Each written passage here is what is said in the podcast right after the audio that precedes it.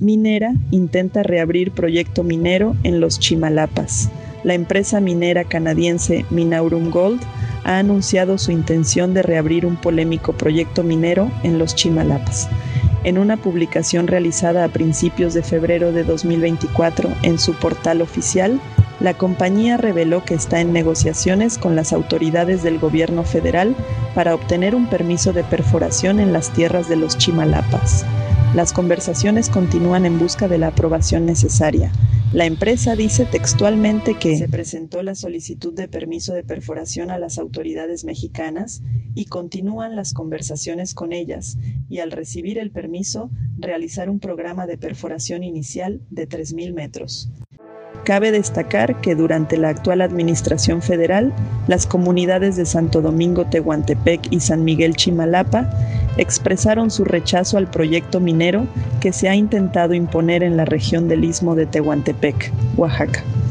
En ese momento, funcionarios federales como Graciela Márquez, Secretaría de Economía, y Enrique Flores Magón intentaron engañar a las comunidades al afirmar que no existían concesiones en la zona y por lo tanto no podría haber permisos ambientales a través de una manifestación de impacto ambiental, las comunidades exhibieron documentación que contradecía estas afirmaciones, demostrando que la Administración Federal estaba tramitando permisos ambientales para la minera canadiense.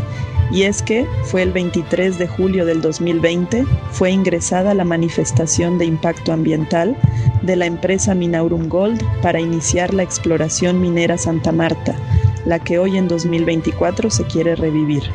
Este nuevo intento de establecerse en las tierras de los Chimalapas representa el segundo amago de la minera Minaurum Gold en este sexenio federal. La primera ocurrió al inicio del gobierno de la autodenominada Cuarta Transformación. Este nuevo episodio genera preocupaciones sobre los posibles riesgos para el agua, la selva y la vida de los habitantes de la región en un momento marcado por el proceso electoral y el cambio en la administración federal.